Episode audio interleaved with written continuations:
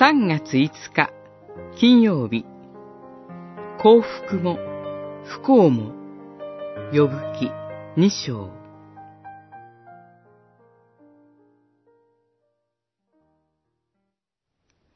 ヨブは答えた。お前まで愚かなことを言うのか。私たちは神から幸福をいただいたのだから、不幸もいただこうではないか。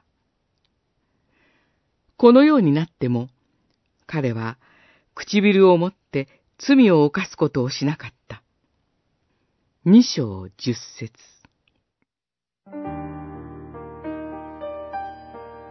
財産を失うという第一の試練で、予部に罪を犯させることができなかったサタンは、予部の肉と骨に触れるという第二の試練を与えることを神に願い出て、許されます。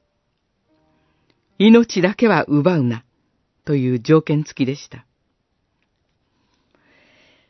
私たちは、自分の人生をどのように生きたらよいでしょうかもし人生に自分の欲求を満たすだけの楽しみや愉快なことだけを求めるなら、その人生は豊かな実りを結ぶことはないでしょう。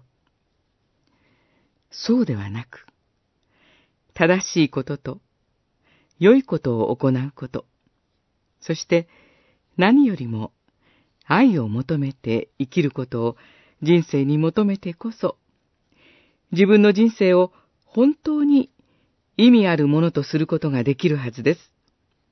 そこに神の祝福があるからです。どのような状況、境遇にあろうとも、私たちの人生の歩みは確かなものとなります。主の守りと支配のうちにあるからです。ヨブは神に感謝し賛美します。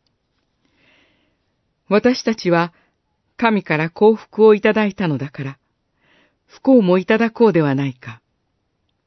このようになっても、彼は唇を持って罪を犯すことをしなかった。